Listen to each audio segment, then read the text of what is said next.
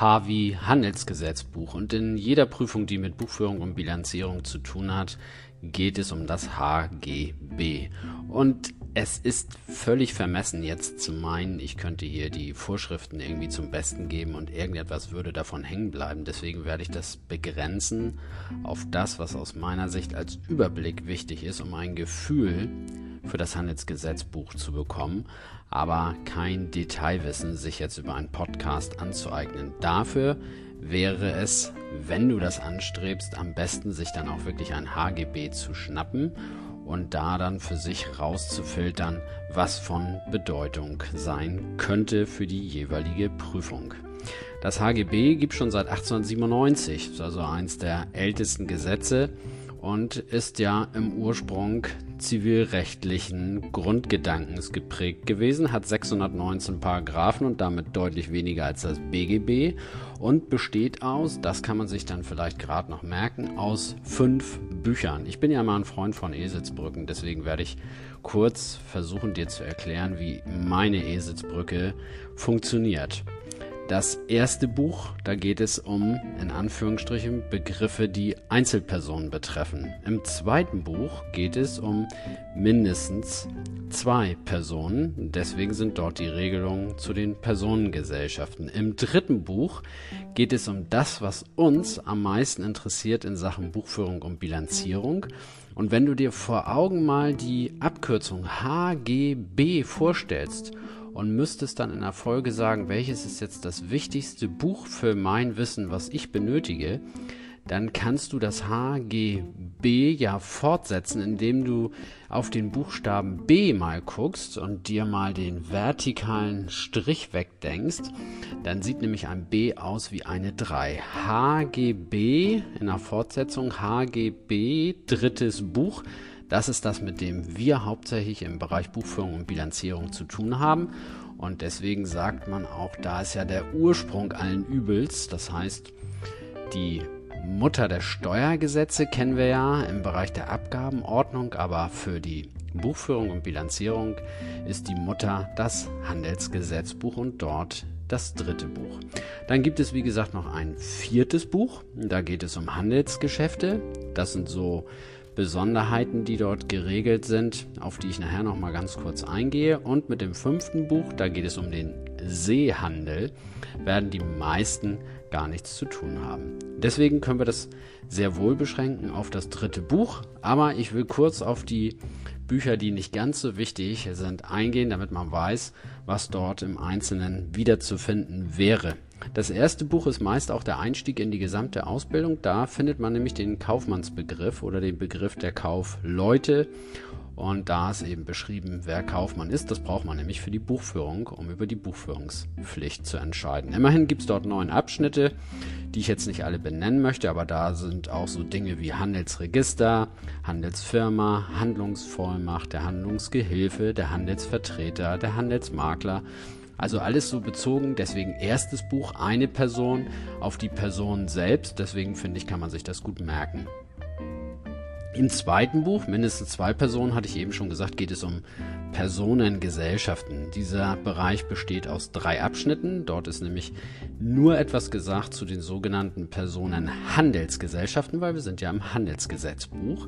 Und das wäre die OHG und KG. Und dann gibt es noch einen dritten Teil zur stillen Gesellschaft, aber es sind ja überall mehr als ein Beteiligter, deswegen finde ich, passt das ganz gut mit dem zweiten Buch mindestens zwei Personen oder eben mehr. Im vierten, das dritte überspringe ich hier bewusst, das ist etwas detaillierter gleich darzustellen, im vierten Buch haben wir zu dem Begriff Handelsgeschäft so Unterformen wie Lagergeschäft, Spedition, Frachtgeschäft, Kommission, Handelskauf, sind auch immerhin sechs Abschnitte.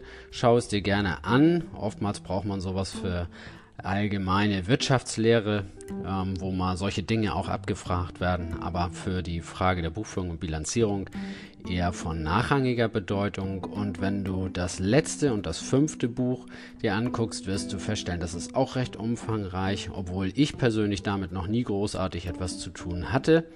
Das ist der Seehandel. Wenn du allerdings in dem Bereich jetzt speziell als Kaufmann zum Beispiel, Kauffrau ausgebildet wirst, dann ist es sicherlich so, dass man auch mit diesen Sachen mehr zu tun hat. Also kommen wir mal zu dem dritten, zu dem wesentlichen, zu dem wichtigsten Buch des HGB. Und dieses dritte Buch ist letztlich anwendbar von seinen Regeln auch im Einkommensteuerrecht. Wir haben also eine Brücke im Einkommensteuergesetz. Der Paragraph 5, Achtung, Esitzbrücke. Das HGB hat fünf Bücher und über den Paragraphen 5 des Einkommensteuergesetzes kommen wir dazu, das Handelsrecht auch im Steuerrecht zur Anwendung zu bringen, nämlich dann, wenn wir einen Gewerbetreibenden haben, der Bücher führt. Ob zwingend vorgegeben oder freiwillig spielt dabei keine Rolle. Das dritte Buch besteht aus sechs Abschnitten. Mich interessieren hier an dieser Stelle allerdings nur zwei, nämlich die ersten beiden. Der erste Abschnitt ist geprägt durch die Vorschriften, die für alle Kaufleute gelten. Da findest du zum Beispiel Dinge wie Vorgaben zur Buchführung, zum Inventar, zur Eröffnungsbilanz und Jahresabschluss, Ansatz- und Bewertungsvorschriften bis hin zur Aufbewahrung und Vorlagepflicht. Das sind, und hier glaube ich, ist es schon wichtig, weil du diese Paragraphen in der Ausbildung schon mal gehört hast, das sind die Paragraphen 238 fortfolgende.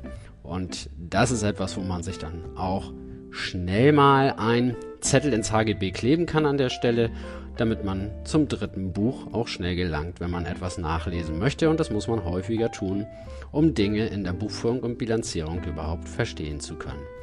Der zweite Abschnitt in diesem dritten Buch, und wie gesagt, nur diese beiden sind aus meiner Sicht von Bedeutung, der beschäftigt sich dann mit genau genommen Vorschriften für Kapitalgesellschaften, beziehungsweise ganz bestimmte Personengesellschaften sind dort auch betroffen, nämlich die, wo ein vollhaftender Gesellschafter letztlich auch beschränkt wird durch den Einsatz einer zum Beispiel GmbH, also GmbH und Co. KG klassischerweise als besondere Personengesellschaft. Jedenfalls sind das bestimmte Kaufleute, die dort benannt sind. Und dennoch wendet man diese Vorschriften, die dort genannt sind, auch für kleinere buchführungspflichtige, bilanzierungspflichtige Kaufleute an. Denn da geht es immerhin um so Dinge wie, wie ist eine Bilanz aufgebaut, in welcher Reihenfolge stehen die Bilanzpositionen untereinander auf aktiver, passiver, wie heißen diese Positionen eigentlich, in welchem Bereich ist die G&V aufzuteilen, welche Formen des G&V-Kontos in der Darstellung kennen wir überhaupt, also Stichwort G&V-Konto, Überleitung zur Gewinn- und Verlustrechnung. Wir haben bei bestimmten Gesellschaftsformen die Notwendigkeit, einen Anhang- und Lagebericht zu erstellen ab einer gewissen Größenordnung. Das sind also äh, spezielle Vorschriften von den Paragraphen 264 bis 289, auf die begrenze ich das mal, die im zweiten Abschnitt untergebracht sind. Und auch da findet man natürlich durchaus viele Anwendungsbereiche wieder, selbst wenn es sich um kleinere Nicht-Kapitalgesellschaften betreffende Buchführungen und Bilanzierungen, sprich Jahresabschlüsse, handelt. Ja, damit ist das Ganze eigentlich schon eingegrenzt.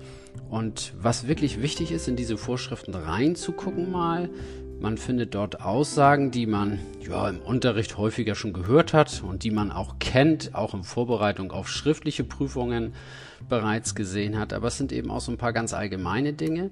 Und äh, deswegen hier auch nochmal der Hinweis, gerade diese allgemeinen Dinge spielen in einer mündlichen Prüfung sehr wohl eine Rolle. Ich weiß aus meiner Zeit im Prüfungsausschuss, dass die Prüfungsausschussvorsitzende häufig zum Beispiel die Gliederungen abgefragt hat für die Bilanz und G&V. Da hat man ja nun, weiß Gott, nicht so häufig täglich mit zu tun, aber da diese Anwendung der Gliederungsvorschriften in jedem EDV-Buchführungssystem für den Jahresabschluss schon hinterlegt ist, findet das alles automatisch statt. Dann wird man natürlich auch mal gefragt, wo findet man dann überhaupt so eine Vorgabe? Für das Detailwissen ist es an dieser Stelle nicht der richtige Ort, um diese Sachen unterzubringen. Dafür habe ich weitere Podcasts, um dann die einzelnen Dinge, die im dritten Buch des HGB geregelt sind, auch aufzugreifen. Aber für den Gesamtüberblick war es mir durchaus wert, unter diesem Buchstaben H mal über das Handelsgesetzbuch zu sprechen. Also nochmal Zusammenfassung. Das HGB hat fünf Bücher, Give Me Five, kann man sich gut merken. Die Überleitung der handelsrechtlichen Vorschriften in das Ertragssteuerrecht findet statt über Paragraph 5 Give Me Five des Einkommensteuergesetzes. Wir haben ein Buch, was von besonderer Bedeutung ist in Sachen Buchführung und Bilanzierung.